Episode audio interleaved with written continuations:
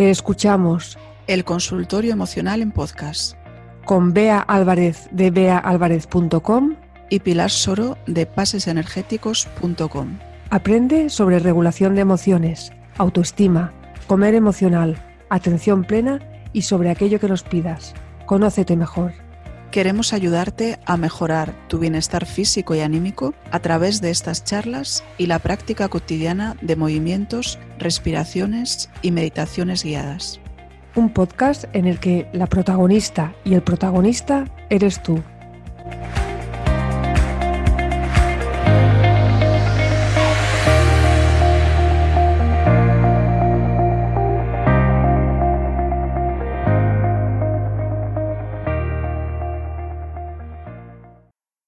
Una madre separada y desesperada porque su hija de 19 años no colabora nada en casa y solo exige. Ahora le pide un ordenador muy caro para poder realizar sus estudios. Hola, Bea, buenos días. Hola, Pilar, ¿cómo estás? Muy bien, ¿y tú? Bien, deseando que me cuentes un poco más de este tema que creo que es muy, muy interesante y muy a la orden del día para muchas personas. Le hemos puesto un nombre no real, ¿eh? Dice así, hola, mi nombre es Laura y me gustaría hacerte una consulta relacionada con mi hija, pues últimamente tengo muchas dificultades con ella. Tiene 19 años y lleva un tiempo que exige mucho a nivel económico, sin darse cuenta de las dificultades que hay para llegar a final de mes. La, he criado sola, sin ayuda, y aunque nunca nos ha faltado de nada, el dinero nos sobra. Quiero apoyarla en lo que a ella quiere hacer, a nivel profesional, Así que la he matriculado en una escuela privada de diseño que cuesta bastante dinero, más los viajes diarios en tren. Lo que me preocupa bastante es que mi hija no hace nada en casa, absolutamente nada. Cuando llego después de una larga jornada laboral, tengo que seguir con las cosas de casa. Los fines de semana desaparece el sábado por la mañana y no viene hasta altas horas del domingo. Durante la semana tampoco hace nada. Y ahora me pide un ordenador, un ordenador muy caro para sus estudios de diseño, uno que cuesta más de 2.000 euros. Yo vivo por y para ella, pero a veces tenemos grandes peleas y no consigo que colabore en casa. ¿Qué puedo hacer? Bueno, muy interesante, Pilar. Y bueno, yo cuando he leído pues este, este caso, empecé a pensar cuáles podrían ser los motivos ¿no? para que ocurra esto en una relación madre-hija. Si yo tuviese a esta persona enfrente, empezaría haciéndole algunas preguntas y le preguntaría si necesita poner límites a su hija y qué límites necesita ponerle. Seguramente esta persona respondería que sí y tendría más o menos claro qué límites ponerle.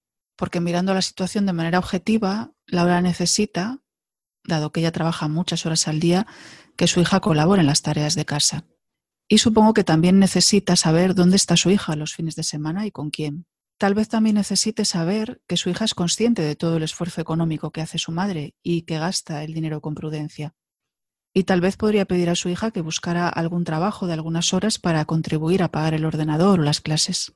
Bueno, esto es aquí, echando la imaginación, pues es la propia persona la que tiene que poner claridad en estas cuestiones. Pero vamos a imaginar que estas fueran las respuestas.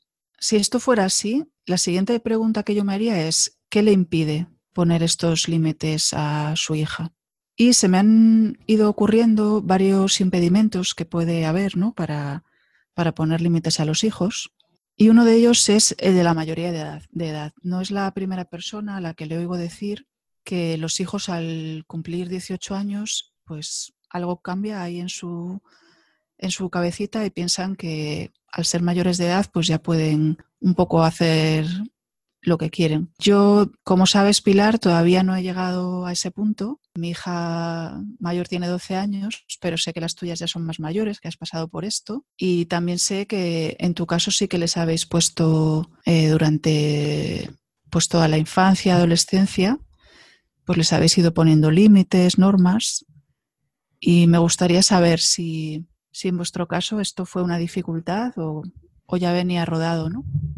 Bueno, yo, yo lo que veo es que esta niña tiene 19 años, vive en casa, entonces si vive en casa no es independiente y tiene que hacer lo que dice la madre en este caso, ¿no?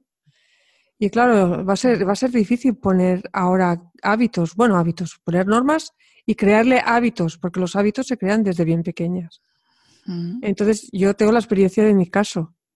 En casa empezamos a poner estas normas de colaboración en casa desde que las niñas eran muy pequeñas, pero muy pequeñas, muy pequeñas en el sentido que, yo qué sé qué decirte, con tres años pues recoger los juguetes, ¿vale? Mm. Y, y poner la ropa a, la- a- a lavar y tener la habitación ordenada. Y poco a poco hemos ido poniendo más, más hábitos, más tareas de- del hogar, porque vivimos todos ahí y todos tenemos que colaborar. Y esto tampoco es que haya sido fácil, porque claro, los niños prefieren estar jugando todo el día. Lo que pasa es que si lo haces de, de bien pequeñas, es, es más fácil. Vas poniendo cada vez más tareas, Ujú. vamos a poner la mesa, quitar la mesa, fregar los platos y a, a limpiar la casa y hasta cocinar. Entonces, bueno, sobre todo si son dos hermanas, lo que pasa es que solían, solían discutir, ¿no? Si te toca a ti o me toca a mí. Pero bueno, esto es un poco forma parte de la vida, ¿no? Eh, Claro. es, es- es otro hábito que también, también intentamos quitar, ¿no? Este hábito de, de quejarse. Claro, eh, bueno, yo creo que, que está bien discutir. eh, Lo que pasa es que hay que aprender también cómo discutir bien, ¿no? bueno, claro, es También es que un aprendizaje. esto fue un poco lo que molestaba, ¿no? Pero, pero en realidad ellas sí, o sea, eran unas niñas que al final adquirieron estos hábitos y cada vez costaba menos también y luego sirvió también para que, ahora que son mayores les ha ido bien. Claro, el poner este tipo de normas en casa o de límites es positivo no solo para la, la relación ¿no? en familia, sino también para el propio, la propia niña o, o el propio adolescente, porque son aprendizajes que también se llevan a su vida adulta, ¿no? Claro que sí, porque imagínate Mm. luego qué pasa si no saben hacer nada. Como muchos niños, sobre todo niños, ¿no? Que se van y, y tienen que buscar a alguien que se lo haga, o se van a vivir con los padres, o se buscan una mujer que, se- que se lo haga todo. Todavía esto, yo creo que todavía falta bastante, ¿eh? este tipo de educación de qué tienen que hacer los niños en casa.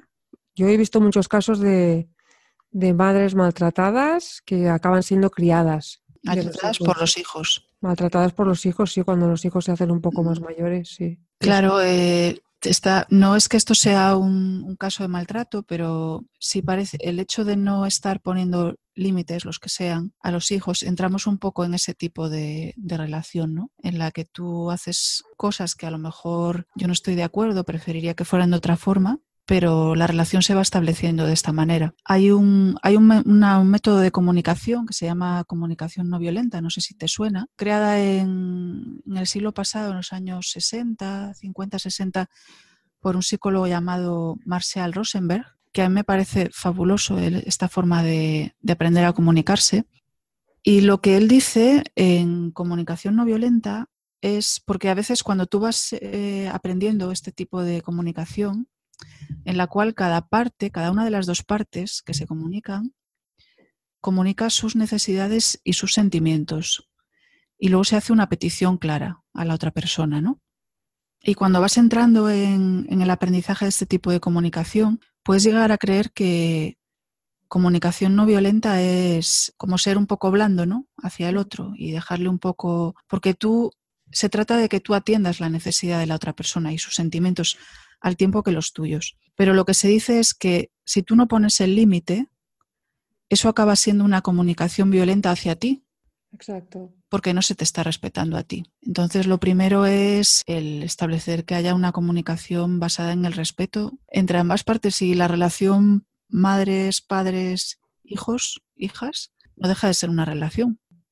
Y como cualquier relación, siempre es mejorable, se tenga la edad que se tenga, ¿no? Tú has dicho que a los 19 años es difícil y es verdad, pero es posible cambiar cosas y, y mejorarlas. Además, mira, yo aquí veo una oportunidad. La niña necesita un ordenador, pero yo creo que puede aprovecharse esto para decirle, muy bien, vale, intentaremos comprarlo, pero tú tienes que poner de tu parte. Tienes que empezar a hacer más cosas en casa. No puede ser que yo pase todo el día trabajando y las cosas cuestan de ganar. ¿Qué es esto de, de no saber dónde estás el fin de semana? Tampoco es normal. Yo no se lo compraría ¿eh? el ordenador caro, le compraría uno de segunda mano. Hasta que no me lo muestres que eres más responsable en casa, pues no habrá otro ordenador. el que tú quieres, me da Claro, yo creo que cualquiera que nos escuche estaría de acuerdo con esto. Si lo pensamos así objetivamente, que no se le puede estar dando, haciendo un sobreesfuerzo y que luego pues tu hija o tu hijo pues tenga ese tipo de comportamiento, ¿no? Pero siempre tenemos que tener en cuenta que tenga la que tenga los hijos o incluso cualquier otra persona con, la que nos estemos relacionando, eh, la responsabilidad de poner ese límite es, propia, es de uno. Y la pregunta aquí es, ¿qué hace que esta madre, que seguro que también se da cuenta y también lo ve, qué hace que ella no pueda poner este límite? Y si seguimos desgranando posibles causas, que una sería esta, ¿no? Una, un poco una creencia de que como ya es mayor de edad, pues ya voy a poder hacer lo que quiera. Otra posible causa sería una causa emocional que ocurre a muchos padres y a muchas madres, que es la de tener como un cierto miedo a poner límites a los hijos, pero esto incluso con hijos pequeñitos, ¿no? El ponerles el límite, el ponerles la norma, el decirles que no, porque a veces hay como un cierto miedo a que el hijo se enfade con uno, a que se distancie. Puede haber un sentimiento de culpa. Esto ocurre a veces con madres o padres que por el motivo que sean a lo mejor sienten que no están dedicándose lo suficiente a los hijos y debido a esa culpa pues hay como esto, pues lo que estamos hablando, ¿no? Una dificultad para, para el no, para establecer el límite. Perdona, sí, y lo compensan así, ¿no? Es como una compensación, sí. Yo en este caso, en que solamente está la madre con la hija, la familia está compuesta solo de la madre y la hija, eh, no sería de extrañar que hubiera ese miedo.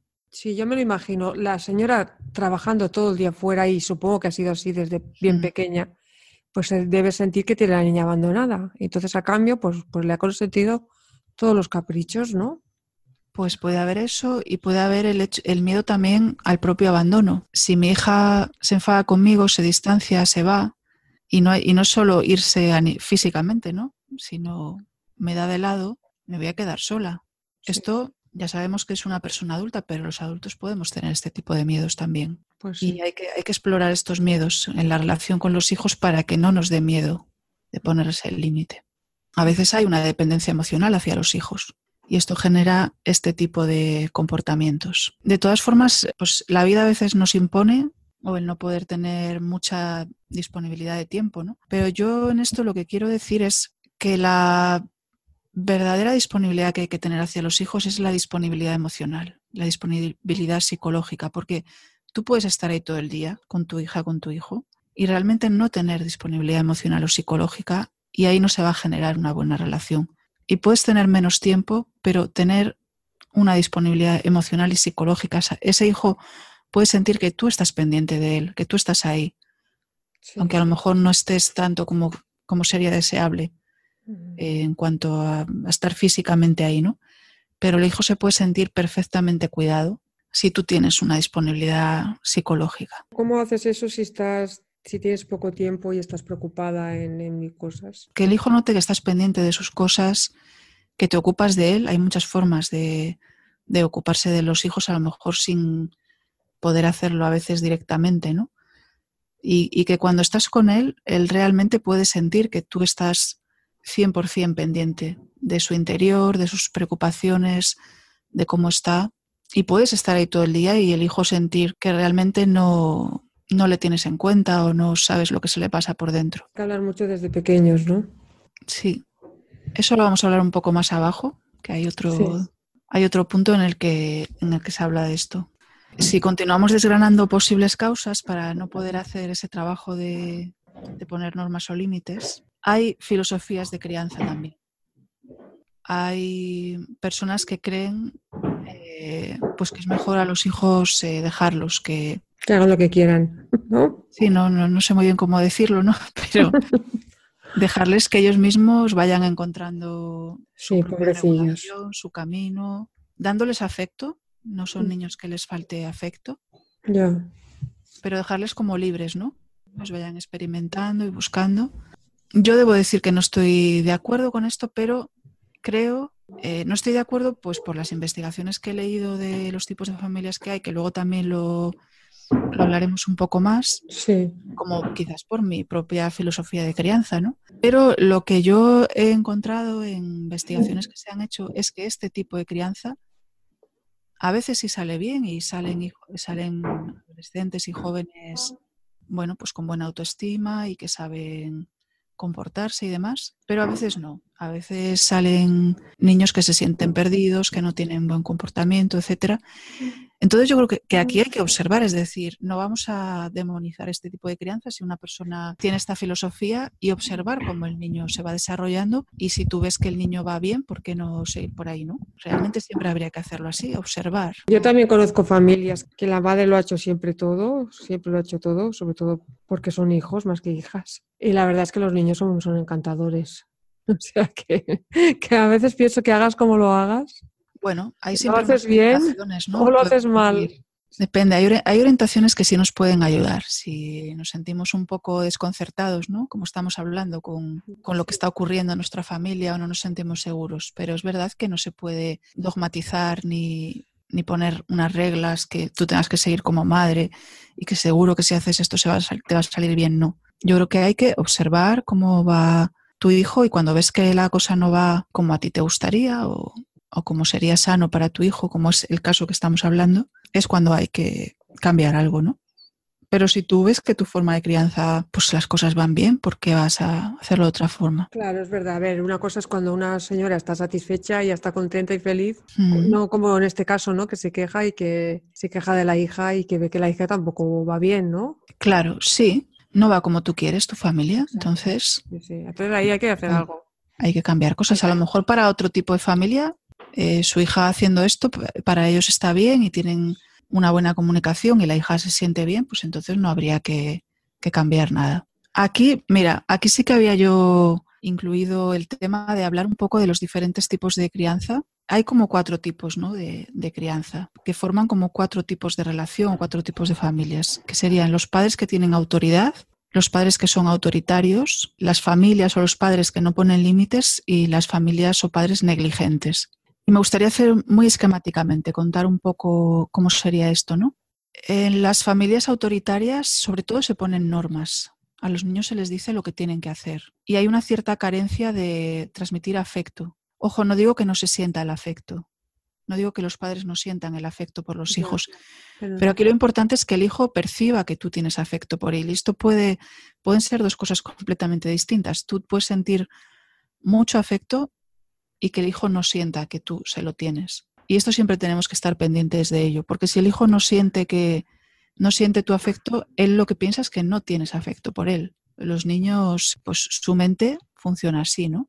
En las familias que no hay límites sería esta que hemos estado hablando, ¿no? Que sí se transmite mucho afecto, el niño se siente muy querido, pero no se les ponen las normas, las guías de, cómo se tienen que comportar. En las familias eh, negligentes no se aporta ninguno de los dos aspectos. Ni el niño siente afecto ni, se le ponen los límites o las normas. Sobre decir que esto suele ser eh, algo bastante devastador para un niño, ¿no? Este tipo de familia. Y las familias con autoridad, los padres transmiten el afecto, la comunicación y transmiten las normas y las guías que se tienen que seguir. Y generalmente en los estudios que se han hecho sobre esto, eh, suele salir mejor parada la familia con padres que tienen autoridad, que transmiten límites, transmiten afecto. Las familias con autoridad, o sea, autoritarias, eh, suelen generar eh, hijos con tendencia a baja autoestima, inseguridad, porque los niños sobre todo necesitan que se les transmita que tú les quieres y que, son aceptados y demás. Entonces pienso que probablemente esta madre, Laura, transmite afecto a su hija pero no ha podido transmitirle esos límites que en este caso sí, eh, dadas sus quejas, parece que son necesarias en, esta, en este caso, ¿no? Sí, pero ¿lo puede empezar ahora a hacerlo? Absolutamente sí. No, y no solo eso, sino que debe hacerlo, ¿no? Eso tiene que decidirlo ella. Si ella está incómoda con cómo está funcionando la relación con su hija, entonces le convendría hacerlo, claro. Es absolutamente posible porque no deja de ser una relación, la relación con los hijos. Claro, con alguien con quien vives. Exactamente. Y es como si vivieras es igual con, con, otra persona, ¿no? O sea, no puede ser que yo te lo haga todo. Exactamente. Y tú solo pidas. O la relación de pareja, por ejemplo. Es una relación entre dos adultos y si tu pareja se va un sábado por la mañana y vuelve el, domingo al día siguiente, no te sentirías muy cómoda, ¿no? y no te dice a dónde ha ido o con quién ha estado. Es una cuestión de comunicación, de relación. Y de, lo que hablamos el otro día también, de, la autoestima, ¿eh? porque esta, esta señora no, mm. no, no, sé si se querrá mucho. ¿eh?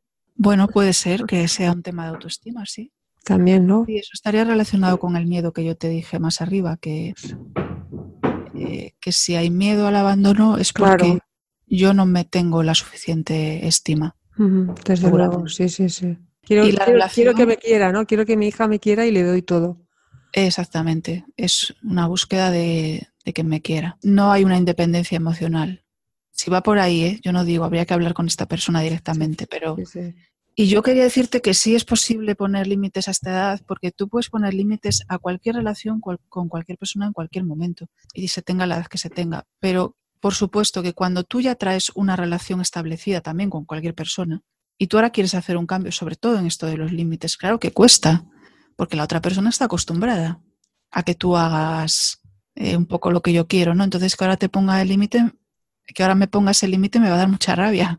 Y probablemente voy a reaccionar mal, con esto hay que contar, pero se puede, claro que se puede. Hay que tener un poco esa seguridad también, a veces hay que trabajar antes yo he trabajado con personas que antes de poder poner límites, no ya a los hijos, sino a familiares, amigos, pareja, ha habido que trabajar a veces durante semanas o meses para generar una seguridad interior, una autoestima interior, que después eso es lo que te permite de forma natural decir, no, mira, hasta aquí, con tranquilidad, porque cuando hay este problema, a veces se pasa a la pasividad de no poner el límite, de la pasibilidad de no poner el límite a la agresividad. Y explotas, ¿no? Y pues ahora por aquí no, bla, bla, bla, gritando. Y cuando hay una seguridad interior, hay una autoestima, el límite se pone con mucha tranquilidad.